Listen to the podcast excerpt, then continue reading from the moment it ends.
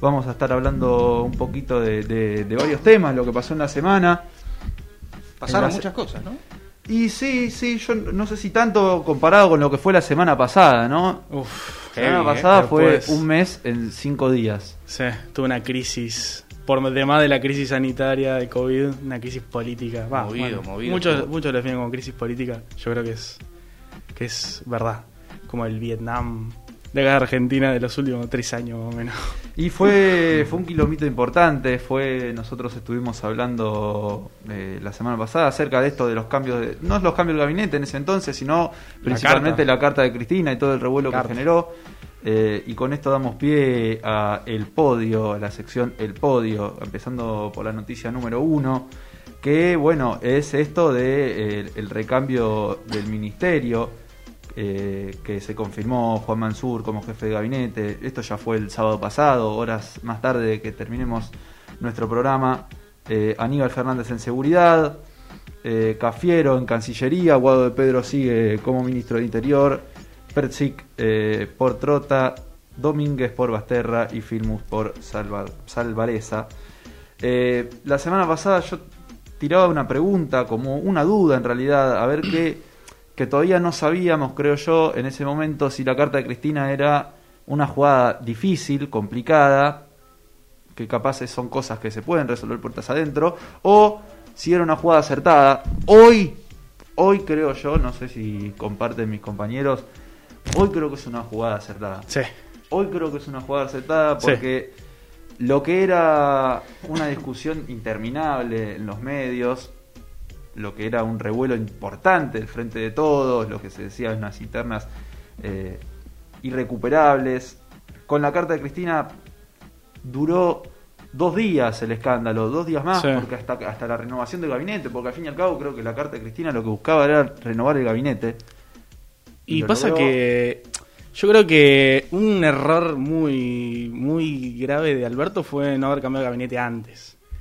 O sea, creo que ninguno puede negar de los que votamos eh, en el 2019 al frente de todos, el gabinete que tenía no era un mal gabinete, eh, pero nadie sabía que iba a venir una pandemia. No, y era un gabinete sin Y pesos, porque- sin pesos pesados. claro, porque al fin y al realidad. cabo es lo que votamos, o sea, votamos Sí. ese gabinete. Pero hoy- Hoy entra un gabinete con, con peso propio, que soy yo, creo Sí, yo. sí. eh, que, que fuerte solo- impronta peronista. Sí, también. eh, y bueno, esto que decía, creo que Cristina logró eh, que el tema de los medios hoy en día no sea la linterna del frente de todos, sino el nuevo gabinete. Y ya está instalado a nivel medio, ese es el tema eh, fundamental.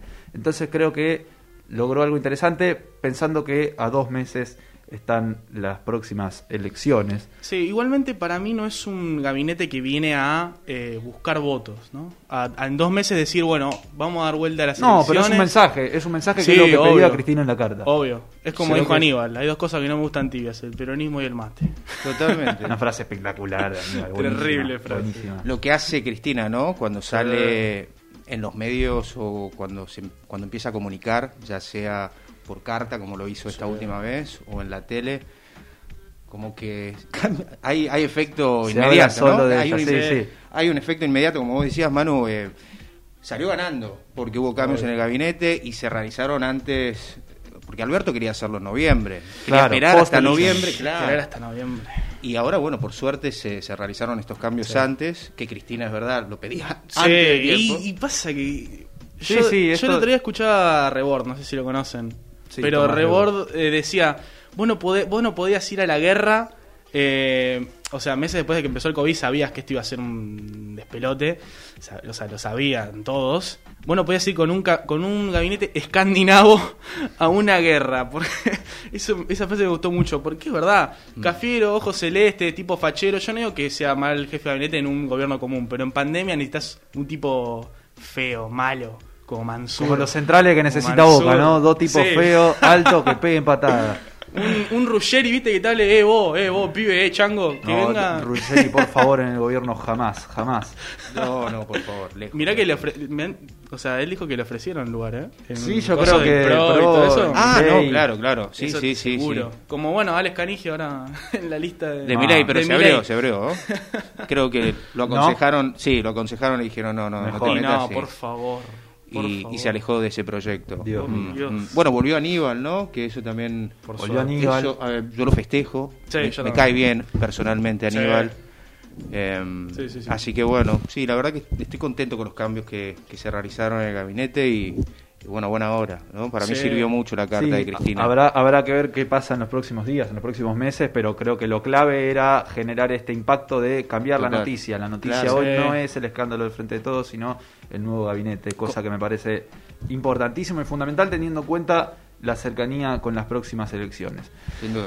Bueno, y acá en el segundo bloque vamos a estar eh, inaugurando una segunda columna, el diván.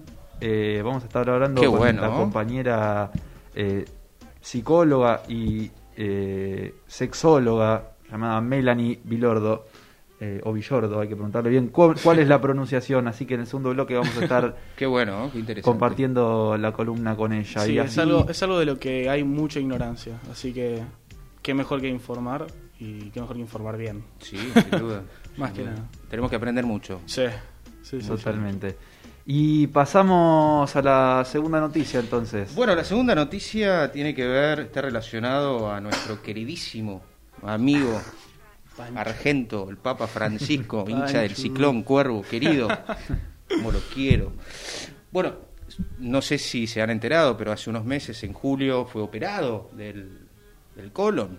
Eh, por suerte salió muy bien y, y ahora está fuera de peligro, pero hace unos días eh, dio una nota, entrevista, no sé a qué medio, la verdad que no lo tengo, pero donde asegura o dice Ajá. que eh, hay ciertas personas que lo querían muerto, lo Upa. quieren muerto. Upa. Fuerte, ¿eh? Muy de película eso. Fuerte, fuerte. Parece Sí, el código sí, da sí. Vinci. Total, total. Bueno, pero debe ser cierto, ¿no? Debe ser sí. cierto, obviamente. Es una persona que, que, ha, que ha ido en contra de ciertos intereses de la iglesia Y y, sí. y bueno, obviamente ya le estaban preparando al sucesor, digamos, Sí, sí, sí. ¿no? Ya estaban- estaban sacando ahí para votar. A ver, bueno, chao, Pancho. Exactamente, la- la- todavía estaba calentita la cama y, y ya lo querían sacar de, de su puesto. Bueno, cuestión, lo que hace ruido, lo que, lo que salió a la luz, y esto fue noticia, es que él en la entrevista aseguró de que habían preparado todo para que el cónclave, eh, digamos, lo, lo reemplace. Ajá. Y eh, él aseguró de que no, que no, no, no se piensa ir, de que en, en ningún momento se le pasó por la cabeza renunciar, cosa que festejo. Y, y bueno, eso, eso más que nada era la noticia que, que teníamos preparado para, para el podio 2, digamos. Sí, que la verdad es, o sea, si uno lo piensa, es como si básicamente un presidente diga, muchacho, me quieren matar. O sea, me quisieron matar. Es muy... Y bueno, y que lo Albert- diga, ¿no? Y que lo Albert- diga. Alberto Sí, se le preparó. Por supuesto, Alberto las últimas sí. semanas se habló que, que- que iba a dejar el mandato, se habló de la Sí, sí, oposición, eso es me- medio amarillista. principalmente de- desde la nación. No, sí, y- bueno, sí, pero no, por suerte no pasó a, a A mayores, mayores. más, más, más que Sí. nada la nota de color de esta noticia es lo que dijo Francisco. Sí, ¿no? obvio, Claro. obvio. Eh, que es bastante fuerte. Sí. La verdad que reconozca públicamente en, un, en una tapa de, Sí, diario Sí, es- que, es que lo quieren matar o que lo querían matar. Para los seguidores, para los cristianos y todo eso, que el Papa es como la máxima eminencia, es como algo muy como... Me quieren matar. me- me lo- sí, muy chocante, porque mismo yo el tipo este lovenero lo, lo fui a ver cuando, hace- cuando estuvo en el, el coso, cuando fue Papa, todo. Y ahora ves y decís, no, pues me quisieron matar. O sea, literalmente me quisieron matar cuando estaba operándome. Y vos decís, pará, pará, o sea, algo está muy mal. O sea, sabíamos que la iglesia era medio turbina y todo, pero tampoco lo queríamos reconocer. No, claro, por eso. O O sea- que el, el propio Papa diga. claro, aparte, el propio tipo dice, totalmente. muchacho, donde yo laburo acá esta institución es medio corruptel, está medio Sí. rara. Bueno, por eso lo banco tanto al Papa, porque Obvio. tiene esas acciones sí, que sí, sí, sí, sí. Mm, No lo estuvo ningún papa. La es, verdad que es como un papa rebelde, ¿no? Y es argentino y cuervo. ser. ¿Qué más queremos? Y Ya pasa está. que un, un papa argentino es digno, digno, Sí. digno de papa argentino. Hay que disfrutarlo. Sí. Totalmente. Cosas extrañas. eh, declaraciones raras, ¿no? Y creo que acá vamos a hablar, me parece algo que, que un tema que no tocamos. El look primaveral de Pato, me vuelve loco. No, Camisita, no, acá no lo pueden ver, No. pero esto es la primavera hecho, hecho persona. Pasa que ahora que hace calorcito, ¿sabes qué? Camisita ya colorida. estamos. ya estamos para el verano. Modo cubano, ¿no? No, no, yo me quiero pedir un daiquiri, un mojito. Sí, Claro. estamos, estamos acá cursando las clases. Tráeme por favor un daiquiri, tráeme un coco. Vamos. Linda camisa, ¿eh? Linda Gracias, camisa. gracias. Modo vacaciones. Y así le damos pie a la tercera noticia Perfecto. del compañero Pato en Y este bueno, caso. ¿qué más relaciona a la primavera que un cambio, no solo de estación, sino también de medidas y, eh, más específico, cambio de medidas de eh, fronteras, por ejemplo, se abren las fronteras. Estamos hablando de eh, algunos cambios que se dieron la última semana expresados por Bisotti. Claro, por Bisotti. de los cambios en las Exactamente. medidas, eh, sanitarias. Exactamente. Fueron varios, ¿no? Los, los anuncios. Sí, fueron varios los anuncios y los dio eh, justamente, bueno, con- vino de mano con el cambio de gabinete, de mano de Mansur, eh, que podemos decir ahora derrotó al COVID. El tipo se le plantó al COVID y lo mató, básicamente. Parece como si ya terminó. ¿no? Básicamente las, las cosas, bastantes cosas, eh, referentes a tapabocas más que nada, eh, a partir del 1 de octubre ya no existe más el COVID y, y, eh, ya eh, estará dependiendo de la provincia, ¿no? Ya han dicho, por ejemplo, Quiroz acá en Cava que no es momento de sacarse tapabocas, pero a partir del Exactamente. 1 de octubre... eh, Sí, más cada- o menos en dos semanas. dijo. Creo que Claro, está muy cada- relacionado estas medidas con, con la cercanía de, de las próximas elecciones. sí. Creo que la liberación del orijo en este momento tiene que ver con eso, con una intención de, campaña. sí. Desde ya. Y la medida del gobierno en la ciudad eh, denegando ese, ese- esa medida. Claro, porque... Me parece totalmente buscar Obvio. eh, seguir eh, en la campaña, por porque si supuesto. no. Es ir en contra, ¿no? Siempre. Claro, porque que- aparte no es el mensaje que transmitieron Obvio. durante toda la pandemia. Obvio, porque Claro, además claro. es justamente al re- es como a la inversa. Es- Esto es algo que haría Quirós, por ejemplo. Exacto. O sea, esto es algo que diría la reta, bueno muchachos, el 1 de octubre vamos fuera de los barbijos. Ahora se le dio vuelta porque yo creo que es algo que no esperaban. O sea, yo creo que Quirós no esperaba que dijeran, bueno, vamos fuera del barbijo. No, y aún así Y creo que tiene, la tiene la, compañía de los medios, la fuerza de los Claro. medios, por lo cual eh, lo acompañan en la medida de que eh, no permita la liberación Claro, y bueno, justo de la mano de afuera de los barbijos, reuniones sociales sin límites de personas, eh, o sea, ya no tenemos límites para juntarnos en reuniones O sociales. sea, me puedo juntar en mi casa con 50 personas si quiero. Eh, mientras tengas eh, la el distanciamiento y la ventilación, Mm. tanto en espacio público como en los domicilios, se puede, es posible. Ah, en espacios cerrados también entonces. Se- se- sorpresivamente, o sea, es eh, como ya una pospandemia muy abrupta. Un poco fuerte. Estaremos diciendo. Después, bueno, autorización de viajes de jubilados y jubiladas y de egresados, que eso es muy importante, egresados. Bien, pobre los egresados Sí, el año pasado. yo creo que Manu... no- O bueno, ¿vos vos- lo viviste, mano? No, No, yo que a tampoco. ir Ah, perdón, no, perdón. ni su- nosotros no tuvimos... Con todo esto. Con todo este quilombo. No fuimos ni al Rosedal. No, por eso, por eso. por- no pudieron viajar a eso. Nada, Claro, cero. por eso. Malísimo. Cero. Malísimo. Malísimo. malísimo. Bueno, autorización de discotecas con el aforo del 50%. Vamos, eso Con esa camisa tenemos millones. Este sale de lleno, ¿no? Va de salimos. caravana. Terminamos acá a las salimos. 7 y nos vamos por un bolichote. Arrancamos, pato. Eh, que bueno, cabe aclarar que en las discotecas igual igualmente uno que, que, que va por Palermo y todo sabe que estuvieron abiertas igualmente. Sí, sí. eh, yo O sea- paso mucho por Juan B. Justo a la noche, no voy a los boliches, voy a decir. Ajá. No, Juan B. Justo, linda zona. ¿eh? pero por Juan B. Justo toda la zona de boliche está todo abierto, gente Sí, pasando. sí. Y yo creo que adentro jamás hubo protocolo Nah, posible. no, la verdad que no. Yo he visto videos de amigos míos ahí en, en coso sin sin sin barbijo, sin nada. Sin nada, protocolo cero. Ya está. Y bueno, se autorizan los eventos masivos de más de mil personas a partir del 1 de octubre. Eh, con aforo del 50% y con un protocolo específico se realizará a todos los actores involucrados. También esto eh, tiene que ver con las medidas de que a partir de octubre eh, los estadios van a estar Fulbito. abiertos. Sí, eso el fulbito vuelve Eso es con la gente. Vuelve eh, con el clásico, ¿no? Vuelve con el clásico. El, el super clásico. Superclásico. Boca Igual, River, River Boca. Eso creo que dijeron que en este partido específico, no sé si Si lo van a hacer, ¿eh? No, No, se sí, pudre todo, Sí, yo creo que sí, porque se si no. todo. Yo creo que se, o sea, se van a amontonar afuera, van a empezar a hacer kilómetros. ¿En qué cancha juegan? Perdón. Que... En el Monumental. En el Monumental. En el Monumental. Ah, Sí. vuelven a incendiar la cancha, sí. Sí, sí, sí, sí, Sí, se viene la réplica del 2012. Ya es costumbre, así que no, no es nada nuevo. Y bueno, algo también novedoso, algo también novedoso, me están chicaneando, me parece. Se te la dejé Eh, picando, Malo, te la dejé Y me la dejó. Eh, Vine con el buzo de boca, todo. ¿Qué querés? No puedo. Vengo a ver a la reserva, 3-1 con Colón. Bueno, bueno. Eh, bueno, algo también que viene de la mano con todo esto de eh, abrir fronteras y todo es que sorpresivamente si estás vacunado no vas a tener que hacer cuarentena cuando vuelvas Vamos. de eh, cualquier país. Pero si está vacunado con las dos dosis o con una sola.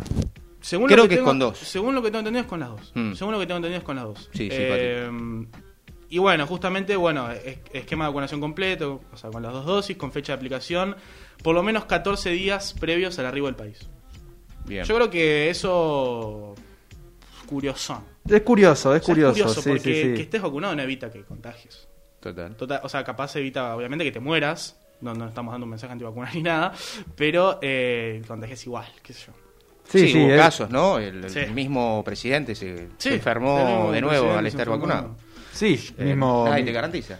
mi hermano, particularmente, eh, fue- se contagió después de ser vacunado. Mira. claro. Mira, bueno, eh, justamente, bueno, test de PCR negativo en las 72 horas previas al embarque, test de PCR al día Ajá. 5 a 7 del arribo, hasta que lo defina la autoridad sanitaria.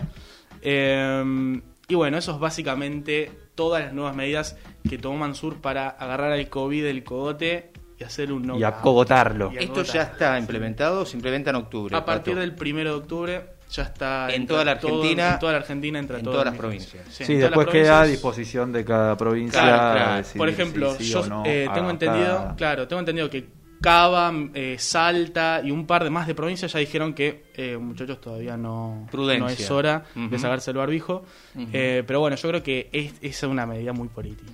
Sí, sí. muy. Acá en Capital eh, no, no van a ser eh, respetadas, no van a ser Claro. aceptadas, digamos. Porque en justamente, provincia bueno, sí, en provincia claro, en sí. provincia sí, pero justamente como en capital eran los que decían, no, bueno, vamos a abrir todo, vamos a abrir todo. Es como, bueno, vamos a la inversa. Una te medida saco los más- barbijos. Una medida más extraña de Claro. sombrilla larreta, como dice. Claro, ¿quién es el, el dictador ahora? ¿Quién es el dictador ahora? ¿La reta o Alberto que te dice, van afuera del barbijo, pibe? Afuera del barbijo. Se mueren de ganas, ¿eh? Igual. De, Y- de- de estar sin barbijos, pero bueno. Es Y así. yo, yo el año, por el año pasado yo decía, bueno, acá en un año, este ya va a estar. Este ya va a estar. Sí. O sea, ya está. Qué, inge- qué ingenuos. Y no, está, no Qué estuvo ingenuos. nada. No estuvo nada. No estuvo nada. Mm. O sea, Navidad, fin de año, poca gente, distancia social. Sí, creo que recién ahora este verano va a ser bastante más abierto de lo que fue el verano anterior, que el verano anterior dentro de todo Sí, fue estuvo- poco pandémico, bastante, digamos. Bastante abierto. sí. Bastante abierto. Creo que este Muy verano... parecido al, del, Mm. al del 2020. Sí, creo que este verano sí. va a ir por ese lado también. Creo que eh, los via- van a- va a haber mucho turismo interno. Me Sí, imagino mucha gente que lo en el sur. necesitamos. Me imagino un, un- un- el sur rebalsado de gente. Lo necesitamos. Ojalá, bueno, eso también es una de las medidas, creo que, que ya lo dijiste, Pato, que también la gente de afuera, ¿no? Claro, puede sí, sí, ingresar, puede se ingresar y turismo, no hacer cuarentena. Sobre todo los brasileros también, que tenemos mucho turismo brasilero. Eh, Claro. Bienvenido sea. Sí, obvio, es obviamente. que es eh, algo que no solo necesitan los comercios de todos los lugares a los que se hace turismo, sino que, bueno, justamente también Las vino de la mano el plan previaje. El plan Sí. previaje para eh, jubilados junto al PAMI y eh, para personas que eh, no están jubiladas, eh, como nosotros, eh, un plan previaje que ya juntó, si no me equivoco, más de 4 mil millones de pesos de recaudación, que es un muy buen número. Total. Digo yo, no sé qué tanto buscar, no sé cuál es el objetivo también de- de- de plata para juntar, pero yo creo que es un, un buen número Ujú. para, ju- o sea, para Sí, un plan sí, previaje, para fomentar justamente el, el turismo, que en estos, eh, este año, la verdad, muy golpeado, muy golpeado.